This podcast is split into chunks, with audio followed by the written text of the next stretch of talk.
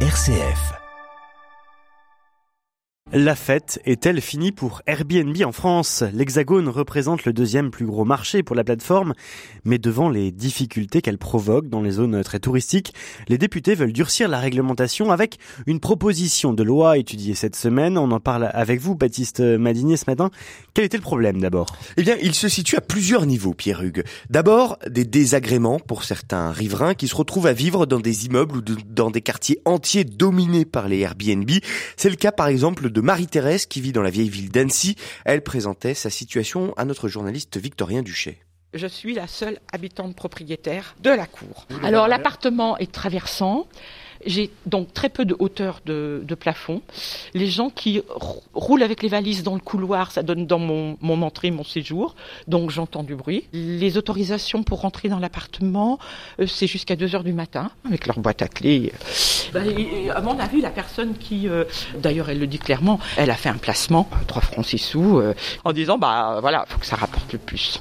Voilà, et cet effet pervers sur certains quartiers, on le constate dans toutes les villes euh, où l'équilibre est rompu entre le logement à l'année et le meublé touristique.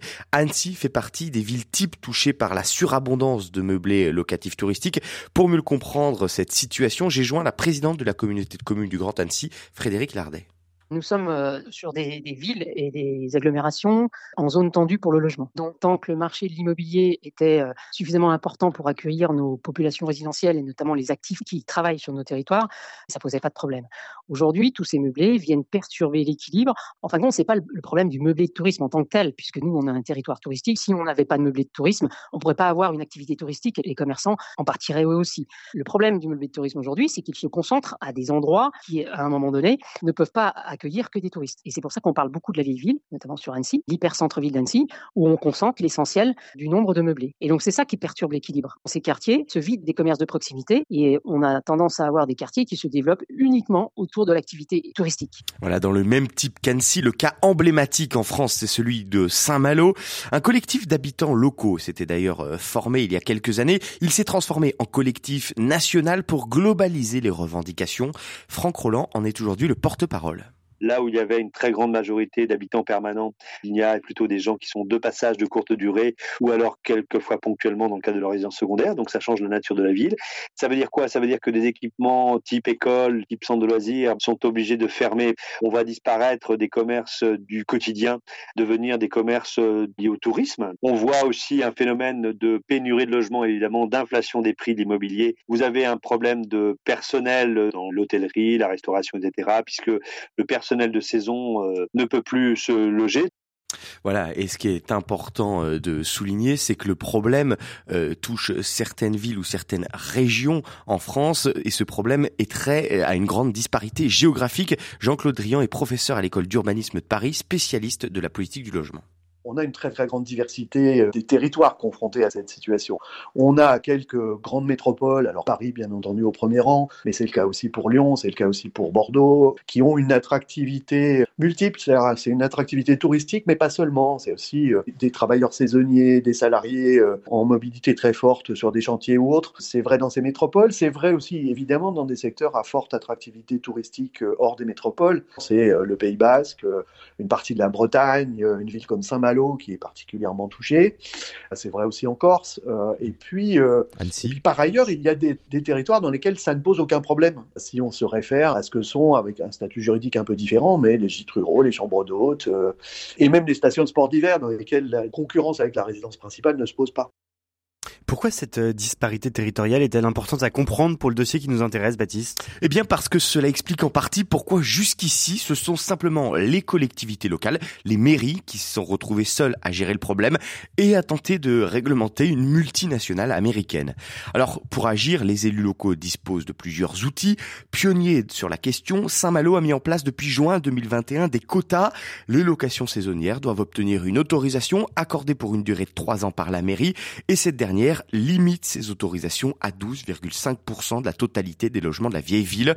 Cette approche fait partie des trois outils identifiés par Franck Roland Il existe euh, différentes mesures mises en place, d'ailleurs aussi bien au Pays Basque, La Rochelle, Cannes, Saint-Malo, il y a eu des démarches des collectivités, un volet euh, information que les collectivités peuvent apporter, de dire voilà ce qu'il est possible de faire ou de ne pas faire, en s'adressant notamment aux syndics, aux notaires, aux agences immobilières et aux propriétaires, de rappeler tout simplement que lorsqu'il y a un changement d'usage dans un appartement, dans un immeuble, il faut impérativement que ce changement soit voté par les âgés et que s'il n'y a pas une majorité qui s'exprime en faveur de ce changement d'usage, il ne peut pas avoir lieu. Et puis les deux autres outils très clairs, c'est la mise en place de quotas et la mise en place de compensation. La mise en place de quotas, c'est très simple, c'est qu'une commune décide qu'il ne peut pas y avoir plus de tant de pourcentage de location de courte durée par quartier. C'est ce qu'a fait Saint-Malo. Sur le Pays Basque, là, c'est le principe de compensation, c'est-à-dire pour une surface que vous mettez en location de courte durée, vous devez sur le même territoire fournir un autre espace qui serait disponible pour euh, du logement à l'année. Voilà, et à noter que Paris a également opté pour cette technique de compensation avec un système de graduation en fonction des quartiers les plus tendus. Si les élus locaux parviennent à agir, pourquoi alors a-t-on besoin d'une intervention du pouvoir central, Baptiste? Eh bien parce que ces mesures ne suffisent pas. À Saint-Malo, par exemple, les quotas ont stoppé la gangrène mais ne parviennent pas à inverser la tendance. Et Annecy, la communauté de communes a voulu mettre en place la même politique mais se heurte actuellement à un recours auprès du tribunal. La proposition de loi adoptée en commission cette semaine par les députés vise donc à donner plus de latitude aux élus locaux aux zones tendues afin qu'ils puissent agir. Elle tente également de réparer une injustice C'est ce que nous explique notre spécialiste du logement, Jean-Claude Drian. Vous avez aujourd'hui principalement deux régimes qui coexistent.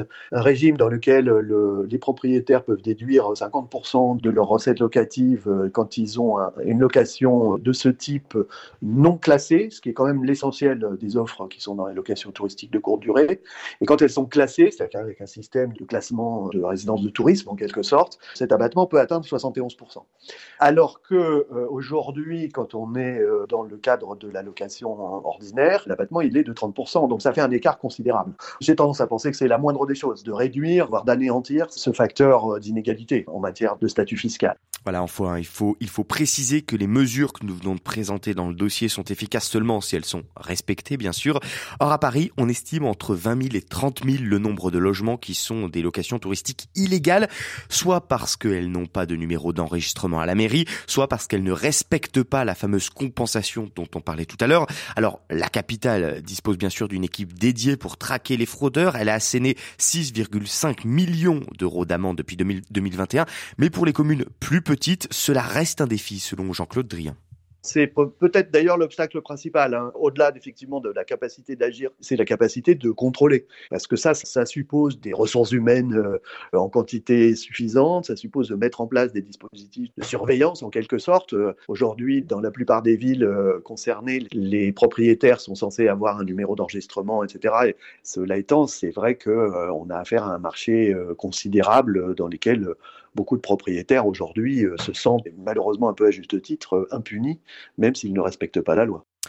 Et pour conclure, il faut avoir à l'esprit que l'échéance en matière de Airbnb et autres bookings, c'est bien sûr les Jeux Olympiques de l'été prochain à Paris.